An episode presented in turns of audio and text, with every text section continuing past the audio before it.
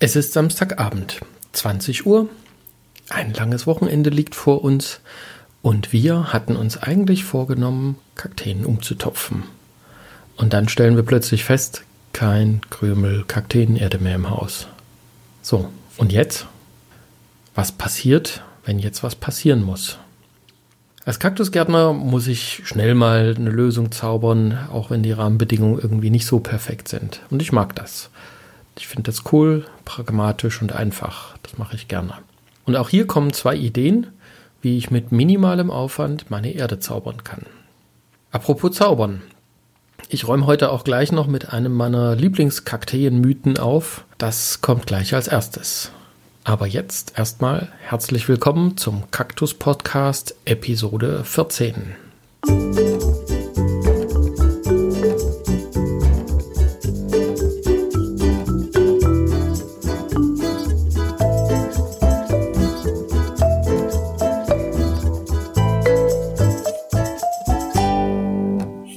Mythos Kakteenerde. Ich nenne sie heute mal die übliche oder Spielzeugerde. Und der Hintergrund ist relativ simpel. Ganz häufig besteht die Standard-Kakteenerde, die wir zu kaufen bekommen, einfach aus Torf und Sand. Und wer mal sich im Internet umgeschaut hat, bin beispielsweise jetzt gerade bei einem YouTuber darüber gestolpert, der also ganz penibel erklärt hat und das auch, man hatte auch das Gefühl, er kennt sich aus. Seine Empfehlung, die ideale Kakteenerde, nimmst du Torf und machst ein bisschen Vogelsand oder Sand für den Spielkasten dazu, den Sandkasten und schon hast du Kakteenerde.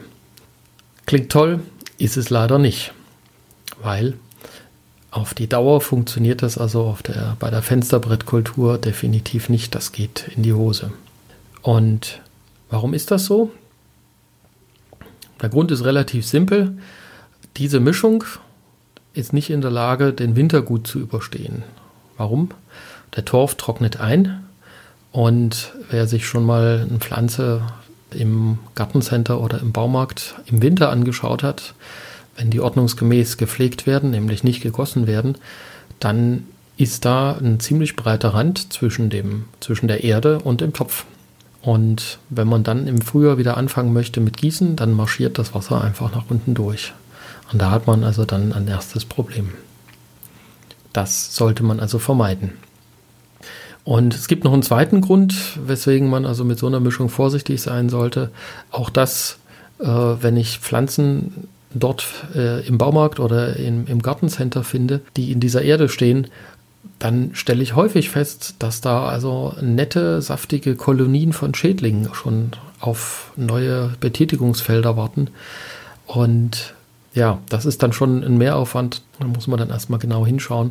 Und was traurig ist, viele Leute, die also gerade mit dem Sammeln von Kakteen anfangen, merken das vielleicht auch gar nicht. Also ich kriege regelmäßig Fotos geschickt, äh, wo man dann also die Leute auch extra darauf, wo ich die Leute extra darauf hinweisen muss.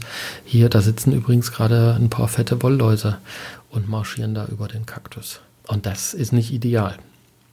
Zum einen, also A, natürlich äh, der Disclaimer, ich will damit nicht so tun, als ob das nicht an unseren Pflanzen auch manchmal passiert. Also auch wir sind nicht frei von Schädlingen, das waren wir noch nie, so sehr ich, ich mir das wünsche. Und zum anderen, es ist auch nicht nur die Erde daran schuld, dass also an Pflanzen sich Schädlinge breit machen. Das hat also sicherlich auch noch mit ein paar mehr Dingen zu tun. Ähm, aber die Erde begünstigt das natürlich. Und wir schauen jetzt mal an, wie bekommen wir das besser hin.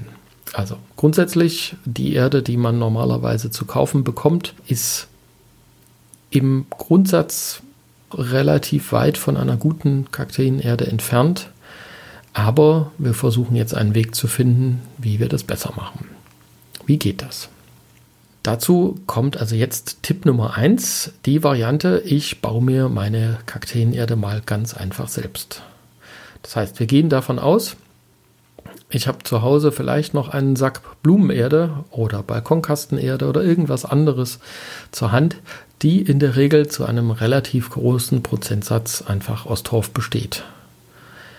Und damit kann ich also schon mal anfangen, was Sinnvolles zu tun.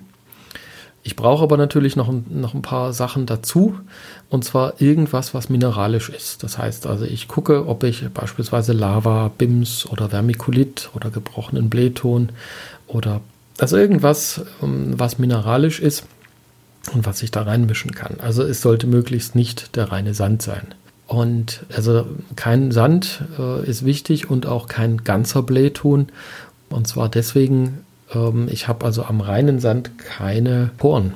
Und das ist wichtig. Also ich muss, damit die Erde sich, sich gut für die Pflanzen eignet, muss ich einfach gucken, dass ich da so ein bisschen Porenvolumen reinbekomme. So, also Blumenerde, mineralische Zuschlagstoffe und dann kann ich das Ganze im Verhältnis 1 zu 1 bis 1 zu 2 mischen. Und schon habe ich also eine, ich nenne es mal Notfall-Kakteenerde. Also Punkt 1 Ziel erreicht. Und ich habe noch eine zweite Variante in petto. Die nenne ich heute mal Wald und Wiese.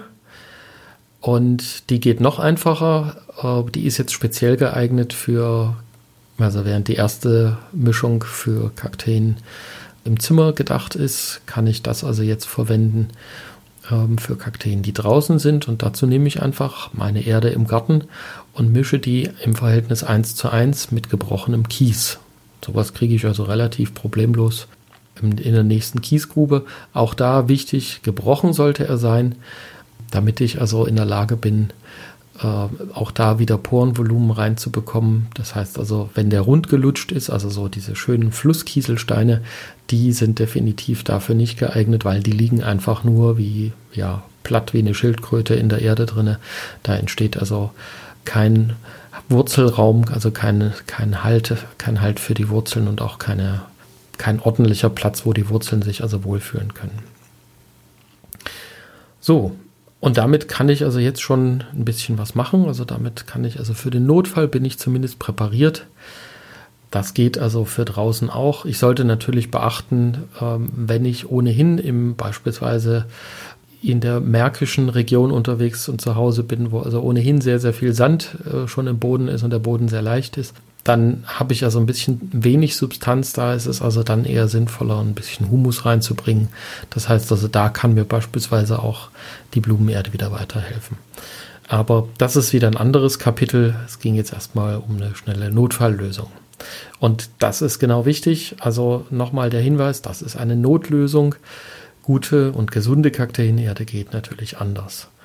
Und wer jetzt tatsächlich vorhatte, also seine gesamte Kakteensammlung umzutopfen, der sollte bitte nicht diesen Weg wählen. Also da ist die Option, ich mache jetzt hier so eine Notfallerde und starte damit durch. Das ist keine gute Idee. In dem Fall ist es wirklich besser, dann den Umtopftermin doch einfach nochmal zu verschieben und sich also eine gute Kakteenerde zu besorgen. Ich empfehle natürlich gerne unsere Mischungen. Wir haben ja verschiedene Kakteenerden, die wir bei uns in der Gärtnerei einsetzen. Die Links dazu gibt es wie immer in den Show Notes. Und da ist definitiv für jeden Geschmack was dabei.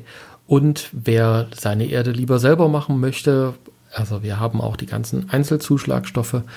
Wer dazu noch ein paar Ideen sammeln möchte, es gibt also schon die letzten zwei beziehungsweise drei Episoden haben sich ja ganz intensiv mit dem Thema Kakteenerde auseinandergesetzt.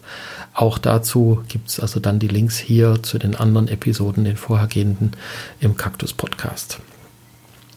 So, das war's für heute. Es sollte eine kurze Geschichte werden, kurz und knackig. Ich freue mich und wünsche euch eine gute Zeit und immer den Griff zur richtigen Kakteenerde.